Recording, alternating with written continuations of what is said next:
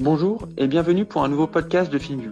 FinView échange tous les mois avec des entrepreneurs FinTech et InsurTech afin de discuter de leur parcours, mais également pour mieux connaître les différents défis auxquels ils sont confrontés, que ce soit réglementaire, la gestion de la fraude ou encore l'accès au financement alternatif. Pour terminer, FinView vous informe des dernières offres d'emploi disponibles parmi les entreprises qui figurent dans le podcast. Bonne écoute Bonjour Olivier, c'est un plaisir de t'avoir sur le 27e épisode de FinView.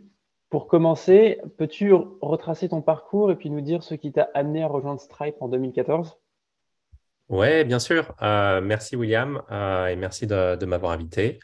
Donc, je, dirige euh, les équipes produits de Stripe sur le produit principal de Stripe, l'API et les intégrations de paiement. Donc, j'ai une équipe aujourd'hui qui est principalement constituée de product managers, de chefs de produits, et on est responsable de comment est-ce que les développeurs et les commerçants intègrent les API et les composants UI de paiement de Stripe. Je pense que la plupart des gens qui écoutent ton podcast connaissent Stripe, mais assez rapidement, euh, Stripe a une mission qui est assez simple à résumer, mais qui est très dure à exécuter. Euh, c'est-à-dire, la mission, c'est augmenter le PIB d'Internet, euh, le PIB d'Internet. donc, concrètement, on a des produits qui permettent d'accepter des paiements, d'effectuer des transferts d'argent, de s'incorporer, de créer une société, d'analyser ses revenus et plein d'autres services financiers. Euh, avant Stripe, j'ai fait, j'avais un parcours euh, au début assez classique où euh, j'ai fait des études assez traditionnelles en sciences politiques et en business. J'aimais bien l'histoire et l'économie. J'aimais bien comprendre comment est-ce que des systèmes et des institutions se mettaient en place pour s'organiser et se réguler. Et pendant mes études, j'ai lancé une startup euh, il y a pas mal de temps maintenant, qui était une plateforme euh, de crowdfunding qui mettait en relation des entrepreneurs et des investisseurs, un peu en somme comme euh, Seeders en Europe ou WeFunder aux États-Unis aujourd'hui. Et il s'est passé deux, trois choses. La première chose, c'est qu'on devait mettre en place, on devait accepter les paiements et mettre en place des flux de paiement pour un, un schéma de type place de marché, c'est-à-dire prendre de l'argent d'investisseurs, prendre un cut et donner l'argent aux entrepreneurs. Et on s'est assez rapidement rendu compte que accepter des paiements pour des euh, marketplaces, euh, des plateformes en Europe, c'était très, très, très compliqué. Et à l'époque, Stripe n'existait pas. Et donc, euh, je suis assez rapidement tombé sur leur produit et je me suis dit, ils avaient un produit pour ça. Et je me suis dit, c'est marrant pour qu'ils ne soient pas encore en Europe. il y a vraiment quelque chose à faire. donc, je vais garder un œil dessus. Et en parallèle, je lisais beaucoup, beaucoup de contenu tech et je suis assez rapidement tombé sur les essais de, Paul Graham, le fondateur de YC, qui mentionnait beaucoup, souvent, euh, Stripe et Patrick et John Collinson, les deux fondateurs de Stripe, comme exemple de founders et de produits euh, exceptionnels. Et donc, euh, je me suis dit, bah, Banco, le produit a l'air très bon, il y a un besoin en Europe et les fondateurs ont l'air excellents. il se passe quelque chose. Et donc, je les ai contactés. C'était c'était 100 et quelques employés à l'époque quand j'ai rejoint Stripe en 2014. J'ai d'abord rejoint une petite équipe qui était en charge de lancer Stripe dans de nouveaux pays en Europe. Euh, à l'époque, Stripe, c'était essentiellement aux États-Unis. Euh, et donc, une petite équipe qui était basée à Paris. Donc, euh, pendant deux ans, j'ai lancé de nouveaux pays. Et assez rapidement, je me suis rendu compte que ce que j'aimais, c'était le produit, c'est-à-dire définir une stratégie, définir des nouveaux produits, travailler avec des ingénieurs, des designers, avec des users directement pour que chaque détail du produit soit bon. Et donc, j'ai basculé assez rapidement à plein temps en product management. Et j'ai bossé depuis sur pas mal de produits Stripe, les produits de prévention de la fraude, de compliance, de gestion de devises, de FX, euh, et maintenant sur l'API de paiement que des millions de développeurs utilisent. Ok, bah écoute, euh, super, et merci pour ce résumé. Et justement, pour faire le pont par rapport aux produits, à ma compréhension, Stripe a une quinzaine de produits. donc j'avais plusieurs questions à ce sujet. La première, c'est comment toi tu décrirais la culture produit de Stripe et puis la deuxième, ce serait plus sur le, processus de décision pour euh, lancer et valider un nouveau produit euh, au sein de Stripe. Ouais, c'est une, une bonne question. Donc, en effet, Stripe, maintenant, c'est en effet pas mal de produits, beaucoup de produits financiers et quelques produits qui sont euh, un peu plus, plus éloignés. j'ai eu, j'ai eu la chance de, de participer ou d'observer le lancement de pas mal de produits.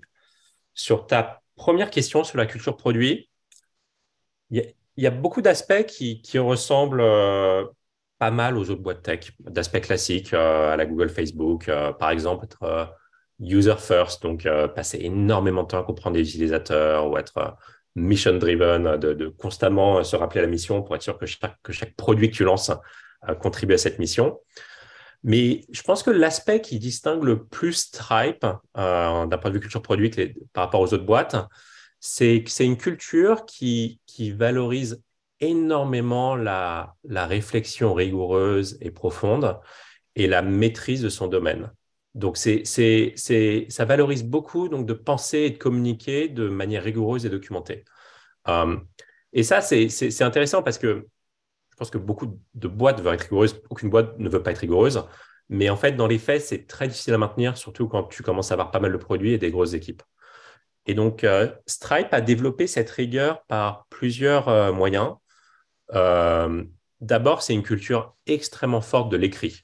Euh, je pourrais même pas te dire quand est-ce que pour la dernière fois j'ai euh, créé des slides ou des diagrammes ou des frameworks, euh, euh, tellement tout passe par des documents écrits chez Stripe. Donc quand tu veux lancer une nouvelle stratégie, attaquer un nouveau segment de marché, lancer un nouveau pays ou un, produit, tout ça, ça passe par des, par des mémos écrits où on valorise énormément un langage concis, un langage précis, euh, et, évidemment, l'écrit, ça force, ça force euh, la clarté. Euh, et c'est poussé vraiment à l'extrême. Ça va beaucoup plus loin à ce que, ce que je comprends que les Google et Facebook. Peut-être qu'Amazon se rapproche un peu avec ses mémos de six pages. Et donc, cette culture de l'écrit, ça nous permet vraiment d'arriver, d'une certaine manière, le plus proche possible de, la vérité. C'est-à-dire, contrairement à beaucoup de boîtes où, où, les décisions, les négociations se font beaucoup en meeting, à l'oral, euh, ce qui est bien pour brainstormer, mais ce qui tend à biaiser, à favoriser souvent les voix les plus fortes, et donc pas forcément les meilleures idées à émerger. Euh, chez Stripe, souvent, ça passe par écrire un, mémo, un, document euh, très clair. Et donc, je pourrais te donner pas mal d'exemples de produits qui ont été lancés récemment ou dans les dernières années. je sais pas, je pense par exemple à nos produits comme Capital ou Issuing, qui sont des produits d'émission de, de prêts, de cartes, tous ces produits ont été commencés par des mémos au départ, par quelqu'un qui était passionné par le projet, qui a fait sa recherche euh, et qui a convaincu la boîte avec un mémo de, quelques pages. Et entre guillemets, n'importe qui peut écrire un mémo et suggérer quelque chose ou est-ce qu'il y a quand même un aspect hiérarchique? euh, dans l'émission d'idées ou d'idées de, produits en tout cas N'importe qui. Euh, n'importe qui, dans n'importe quelle fonction. Est-ce que j'ai des exemples euh, Oui, Atlas. Atlas, c'est notre produit qui nous permet de créer une société aux États-Unis, de créer un compte bancaire. Mhm. Euh, ça a été euh, créé à l'origine par quelqu'un qui faisait des lancements de nouveaux, de nouveaux pays. donc, quelque chose d'assez différent de, ça. Donc, non, non, c'est assez, assez flat sur ce point. donc, ouais, culture de l'écrit très forte. Deuxième aspect, la culture produit, je une compréhension très fine des users et de leurs besoins. Et quelque chose qu'on fait énormément en interne et que je pense beaucoup de boîtes auraient intérêt à faire aussi davantage, c'est ce qu'on appelle du dog fooding. Donc, c'est euh, utiliser constamment ton propre produit.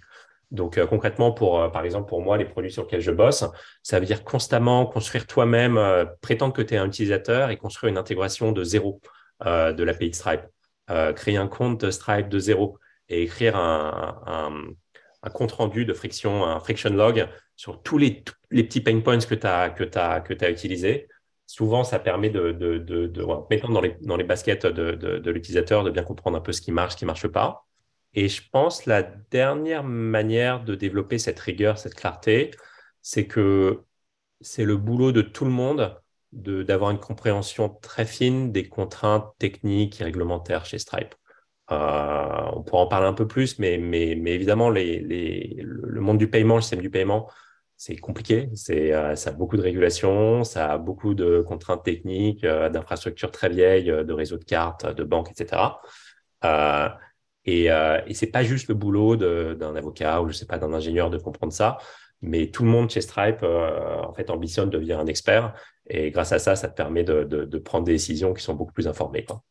Et peut-être un dernier point, c'est je pense que toutes les boîtes tech disent que c'est important la culture, euh, mais j'ai vu peu de boîtes qui le traitaient de manière aussi importante. Et en fait, tout ça, ça part vraiment de, Patrick et John, les fondateurs de Stripe, où, l'un de leurs super pouvoirs, c'est de, réfléchir, de communiquer très clairement.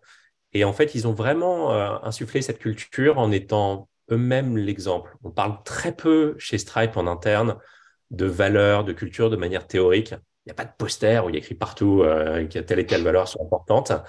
mais John et Patrick vraiment se comportent comme ça tout le temps.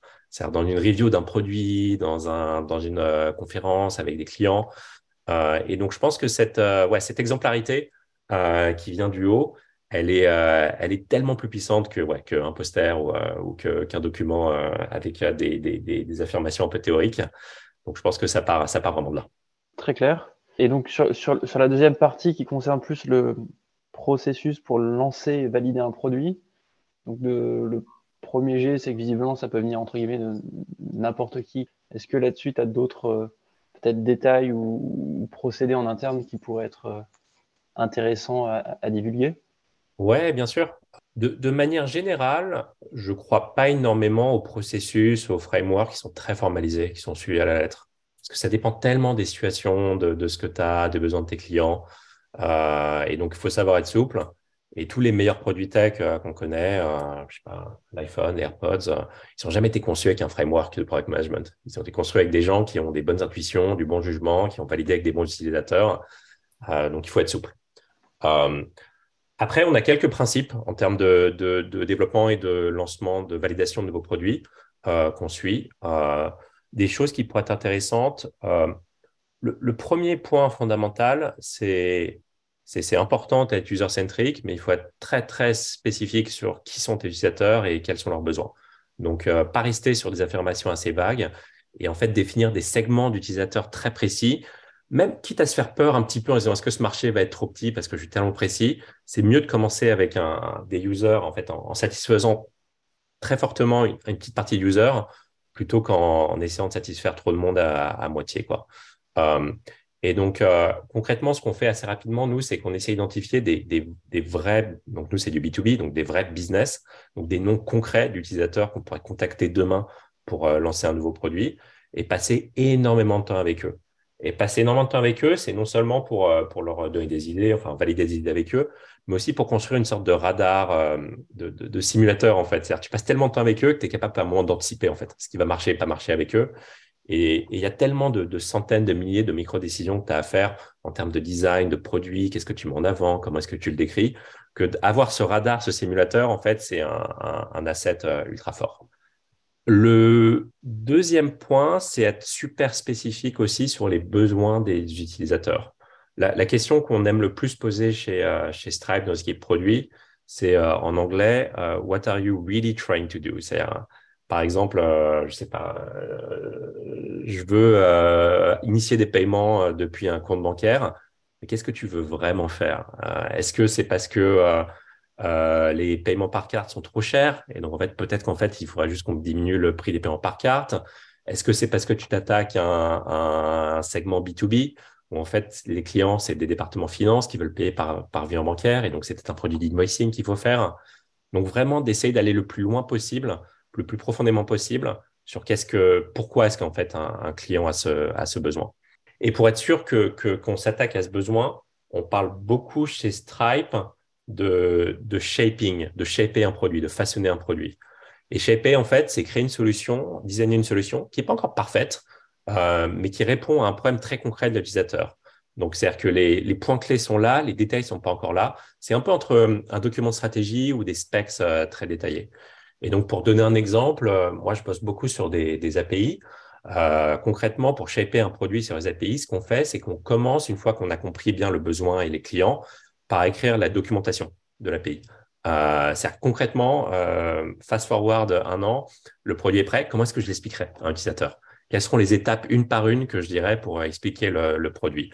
Quels sont les morceaux de code que je mettrai en avant pour qu'un développeur puisse en quelques minutes comprendre comment est-ce que ça fonctionne? C'est un peu l'équivalent pour des, produits marketing plus B2C, c'est de d'écrire le, blog post ou le, PR euh, post dès le départ, avant de, commencer à utiliser le produit.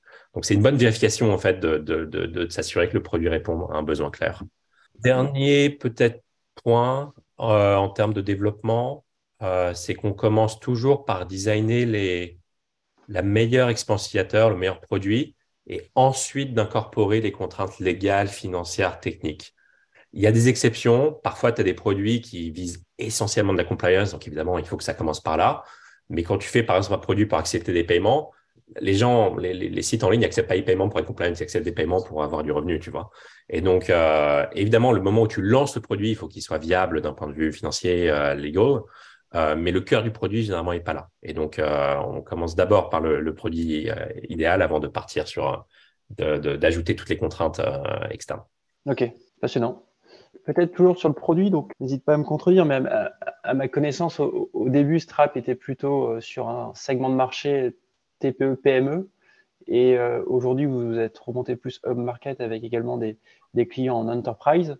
Euh, est-ce qu'il y a eu des modifications prérequis nécessaires pour adresser ce segment de marché? Première question. Et la deuxième, tu en as touché un mot tout à l'heure, qui est plus sur la compliance. Dans quelle mesure c'est un enjeu pour Stripe Et puis comment vous aidez euh, justement vos clients sur ce sujet-là? Oui, bien sûr. Sur ta première question, sur le upmarket enterprise, euh, c'est clairement une tendance de fond de Stripe. Euh, on a commencé historiquement par euh, s'adresser aux startups, aux développeurs, et de plus en plus, on va s'attaquer à des, à, des, à des commerçants plus gros, à des clients à du segment enterprise. Et ces enterprises, maintenant, c'est tant des boîtes tech. On bosse avec des boîtes, des excellentes boîtes assez établies européennes comme je sais pas, Wise, Klarna, Doctolib mais aussi des boîtes dans des industries euh, plus établies, plus traditionnelles, comme, je sais pas, la Redoute en France ou, euh, Ford, euh, Ford aux US. Concrètement, les, clients enterprise, c'est intéressant, enfin, ça se distingue par rapport à des clients startup par, par plusieurs aspects assez intéressants. Le premier, c'est que c'est un acheteur complètement différent. Quand tu t'attaques à une startup, c'est assez pratique parce que l'acheteur et l'utilisateur sont très souvent la même personne. Par exemple, tu vends, je ne sais pas, un produit d'invoicing à une startup, bah, c'est le CEO, le fondateur qui va l'acheter. C'est aussi lui, a priori, qui a accès euh, au compte bancaire et qui va initier des, des invoices à ses clients. Euh, sur les clients enterprise, c'est plus tout le cas. Euh, concrètement, imagine, je sais pas, moi, je fais, je, conçois, je conçois une API, donc c'est le développeur, mon utilisateur. C'est très très rare que le développeur soit l'acheteur. généralement, c'est le département finance, enfin, il y, a des départements d'achat, tu vois. Et donc, ça oblige en fait à réfléchir beaucoup à ta proposition de valeur, à comment est-ce que tu la frames, à avoir du marketing qui en fait est complètement différent par rapport à une clientèle startup. Euh, et sur la proposition de valeur, bah, c'est intéressant parce que sur les produits de paiement, euh, c'est des besoins vraiment différents. Des clients enterprise, généralement, ils veulent dès le départ une couverture géographique qui est globale. Euh, c'est rarissime qu'un client enterprise il soit uniquement dans un seul pays. Généralement, il veut dès le départ s'attaquer à pas mal de pays différents. Et donc, ça demande de beaucoup plus mettre ça en avant, d'avoir beaucoup plus d'uniformité de, dans ton produit en fonction des différents pays. Euh, les clients enterprise, ils sont aussi besoin de, généralement, ils sont friands d'avoir accès à des données beaucoup plus détaillées de paiement, accès à des features beaucoup plus avancées. En fait, ils veulent beaucoup plus de contrôle, beaucoup plus d'accès à des, euh, à des, euh, à un niveau bas, en fait, d'information. Euh, et donc, c'est complètement différent. Parce une startup, ça, concrètement, t'abstrait la complexité pour elle. Là, un client enterprise, généralement, il veut avoir accès à la complexité. Et je pense que le challenge clé d'un point de vue produit, pour nous, avec ce mouvement up-market, c'est que le, je pense l'un des risques les plus importants quand tu vas up-market, c'est que ta roadmap, ton produit, soit dicté par un ou par quelques utilisateurs. Et qu'en fait, peu à peu, un peu malgré toi, tu deviens une SS2I. en fait, tu personnalises tellement le produit pour un gros utilisateur qu'en fait, il est plus utilisable par un autre gros commerçant. Et donc, assez rapidement, évidemment, ça, ça plateforme un peu en termes d'ambition, de potentiel euh, ta boîte. Euh, et je pense que c'est là où la réflexion et la stratégie de long terme produit sont ultra importantes pour balancer, en fait, équilibrer constamment le court terme réactif, besoin d'une demande d'un gros client, et long terme, est-ce qu'on continue à aller dans la direction euh, dans laquelle on croit? Et, euh, et, Stripe, est, Stripe est connu et assez fort, je pense, pour réfléchir sur un horizon temporel qui est très, très long. Euh, et donc, ça permet, lorsque tu as une demande exceptionnelle ou une énorme boîte, Ford te demande telle feature, de te dire, OK, est-ce que c'est une feature qui rentre en fait dans, dans, ma vision et qui en fait est un signal d'une tendance émergente où en fait il va y avoir pas mal d'entreprises qui ont besoin de la même chose? Ou est-ce que en fait c'est une demande complètement spécifique, exceptionnelle qui en fait va un peu dans, va un peu euh, et un, et un, et un, et un cul-de-sac. Euh, et donc, euh, donc oui, ça demande à chaque fois d'être de, de, de, de, très clair sur, sur ta stratégie de long terme. Écoute, très clair. Et, et sur la partie compliance, est-ce que tu peux nous en dire quelques mots sur euh, la manière dont vous faites ça et dont vous aidez aussi vos clients? Oui, bien sûr. Euh, la, compliance, c'est évidemment un sujet critique, ultra important. Euh, et c'est intéressant parce que, en tout cas, dans les paiements, euh, tout le monde s'inquiète, tout le monde trouve ça très important la compliance, mais personne ne veut en être expert. Et je pense que personne ne veut être expert parce que c'est compliqué, parce que ça fait peur. Et donc, si jamais tu te gourres, euh, les, risques sont importants. Euh, et évidemment, le, paiement, je le disais, c'est un marché ultra régulé. je prends l'exemple de l'Europe. lorsqu'on lance un nouveau produit de paiement en Europe, on a plusieurs niveaux en fait de régulation. On a le niveau euh, français avec euh, l'État français, le niveau européen où il y a pas mal de normes hein, qui viennent du niveau européen, et ensuite chaque euh, scheme, chaque chaque chaque réseau de cartes, réseau de bancaires a ses propres règles auxquelles il faut en adhérer. Et donc il faut qu'on arrive à, un peu à concilier ces, ces différents niveaux. Donc on passe énormément énormément de temps dessus. Concrètement, on a on a deux approches un peu extrêmes sur euh, comment est-ce que euh, nos clients euh, veulent qu'on gère la compliance. D'un côté, tu as les startups qui concrètement ne veulent pas y réfléchir. elles ont tellement de, tellement de problèmes à gérer. elles n'ont même pas validé qu'elles ont un marché, qu'elles ont un produit qui marche, qu'en fait, elles ne peuvent pas se permettre de passer beaucoup de temps sur compliance. Évidemment, il y a des exceptions. Si tu fais une startup qui est spécialisée, j'en sais rien, dans le traitement de données, bah oui, oui, la, RGPD, il faut, faut, que tu sois un expert. Mais la plupart des boîtes, euh, en fait, leur proposition de valeur vient pas de la compliance. Elle vient qu'ils font un produit qui plaît très bien à leur utilisateur. Et donc, pour ces, pour ces clients, euh, pour les startups concrètement, on a une philosophie produit qu'on résume euh, en anglais comme Pit of Success. C'est concrètement comment est-ce qu'on conçoit des produits qui naturellement te mènent à être compliant? C'est-à-dire sans avoir à t'expliquer dans le détail comment, euh, je sais pas, moi j'ai passé beaucoup de temps sur la directive sur les services de paiement, la deuxième, euh, la DSP2, euh, qui est ultra compliquée. C'est, je sais plus, 500 pages de directive. Donc évidemment, une startup jamais aura le temps de, comprendre tout ça. Mais comment est-ce que tu conçois des produits de paiement qui permettent en fait naturellement de, comply à, ça? Donc ça, c'est le côté startup. Enterprise, c'est complètement différent. Euh, Enterprise, au contraire, elles veulent comprendre, elles veulent s'assurer que, euh, que toi aussi, euh, fournisseur de, services, d'outils, tu as aussi bien compris a la compliance. Et donc, ça demande de faire énormément d'éducation. donc, typiquement, sur l'exemple de la DSP2, j'ai passé deux ans, pas mal d'heures par semaine avec des gros clients, à leur expliquer comment ça marchait, à les rassurer, à leur expliquer comment est-ce que notre produit était en compliance. Euh, et donc, je pense que c'est absolument nécessaire, cette éducation, pour, euh, gagner ce segment euh, enterprise. OK. bah écoute, super. Et peut-être sur la partie business, bon, le paiement est, généralement très sensible pour les marchands. Au, début, enfin, au début de Stripe, quels, sont, quels ont été les éventuels défis que vous avez rencontrés sur la partie sales pour peut-être euh, bah, se faire, euh, entre guillemets, donner son business dans les mains d'une boîte qui reste encore très récente versus euh, les incumbents du secteur? Ouais, complètement. Ça n'a pas été facile au départ. il y avait plusieurs challenges. Le premier challenge, c'est ce que tu, c'est ce que tu mentionnes, c'est la notoriété. Ça, je pense que c'est le cas un peu de toutes les boîtes, surtout les boîtes B2B qui s'attaquent à des clients un peu plus gros. C'est que tu t'attaques face à des incumbents. Pour nous, incumbents, c'était souvent les banques elles-mêmes qui font des services de paiement. Et donc, la manière dont on a, dont on a, dont on s'est attaqué à ce problème, c'est qu'on s'est attaqué au départ pas vraiment une niche, euh, aux développeurs. Euh, concrètement, aux développeurs qui avaient des minuscules boîtes euh, et qui valorisaient, eux, les belles API, la belle documentation, un produit bien, bien, bien, bien polished. Et c'est sur un point sur lequel les banques étaient, étaient pas très fortes. Et donc, en gagnant donc ce segment, peu à peu, on s'est étendu et ça te permet d'avoir quelques, quelques logos, quelques, quelques références et d'aller vers des, vers, des, euh, vers des clients plus traditionnels. Donc ça, c'était le, le, challenge notoriété. Un autre challenge qu'on a eu, c'est un, un peu similaire, c'est un challenge d'évangélisation sur, euh, sur euh, la qualité de notre produit. C'est qu'historiquement, le paiement, c'était considéré un peu comme une commodity, où tout était équivalent en fait. Hein, tu vois, que tel banque A et banque B ont exactement le même produit. Et nous, Stripe, dès le départ, notre conviction, c'est qu'il y, avait, y avait de la place pour euh, créer un excellent produit qui était, euh, qui était plusieurs, euh, plusieurs ordres de magnitude supérieurs à la concurrence. Et ça, c'est pas évident parce que je pense que c'est toutes les boîtes qui essayent de quantifier l'expérience utilisateur, c'est ultra dur. C'est comme si tu expliques à quelqu'un qui est pas très techy pourquoi est-ce qu'un iPhone c'est meilleur qu'un Windows Phone. C'est très dur de, de, mettre un chiffre, de mettre un, quelque chose de très très rapide dessus. Il faut l'utiliser en fait pour, pour comprendre pourquoi est-ce que ça justifie un, un prix supérieur à cette valeur. Et donc, nous, c'était pareil. Avec les API de paiement, la documentation, ça a été beaucoup d'évangélisation, euh, beaucoup de démos, euh, mais je pense que ça a pas mal marché au final.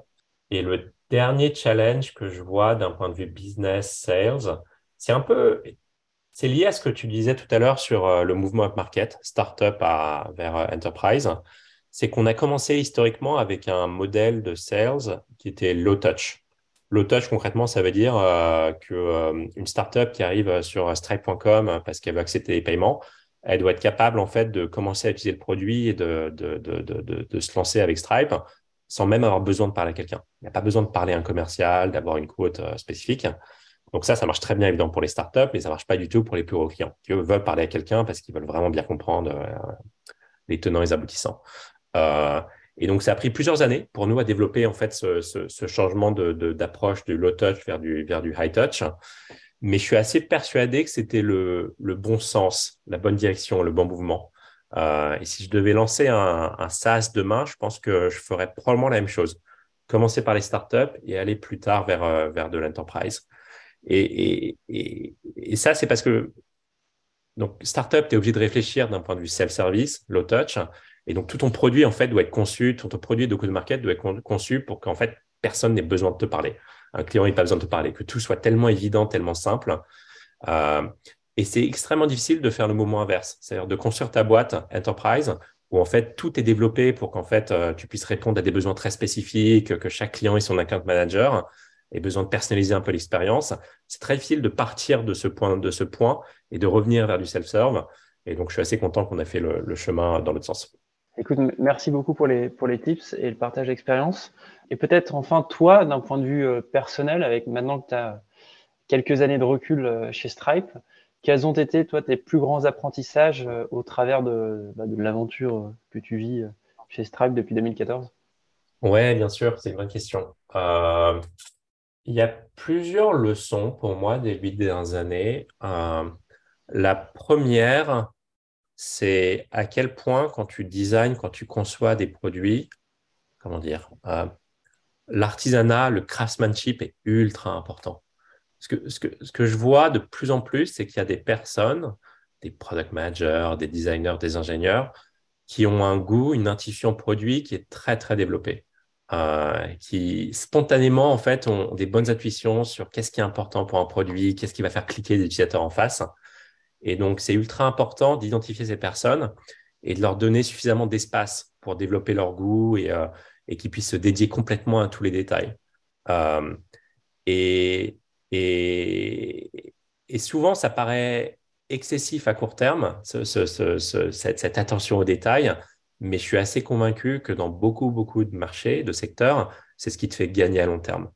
Euh, pour reprendre un peu l'analogie Apple, L'une des raisons pour lesquelles, quand tu utilises un iPhone avec plein d'apps différentes, c'est génial, c'est que souvent, une app qui a été construite par euh, deux euh, personnes, deux étudiants à Paris et une app qui a été construite par euh, Apple à Cupertino, en fait, elles ont souvent un même niveau de polish, d'interaction. Et ça, typiquement, c'est parce que tu as des designers, des ingénieurs chez Apple qui ont construit la librairie UIKit, qui en fait norme très bien les interactions entre l'OS, iOS et les apps, pixel par pixel, interaction par interaction. Et donc, ce même niveau de passion, d'excellence, d'attention aux détails, nous, on l'a sur euh, les API, la documentation, le dashboard. Et, je pense qu'il y a trop peu de boîtes, surtout B2B, en SaaS B2B, qui accordent autant d'importance au processus de design. Et je pense qu'à long terme, ça plateforme un petit peu tes, euh, ton, ton, potentiel. Euh, un autre apprentissage, c'est, et ça, je pense que ça s'applique grosso modo à tous les domaines de la fintech, c'est qu'on on survalorise souvent l'expertise. On peut devenir expert en tout.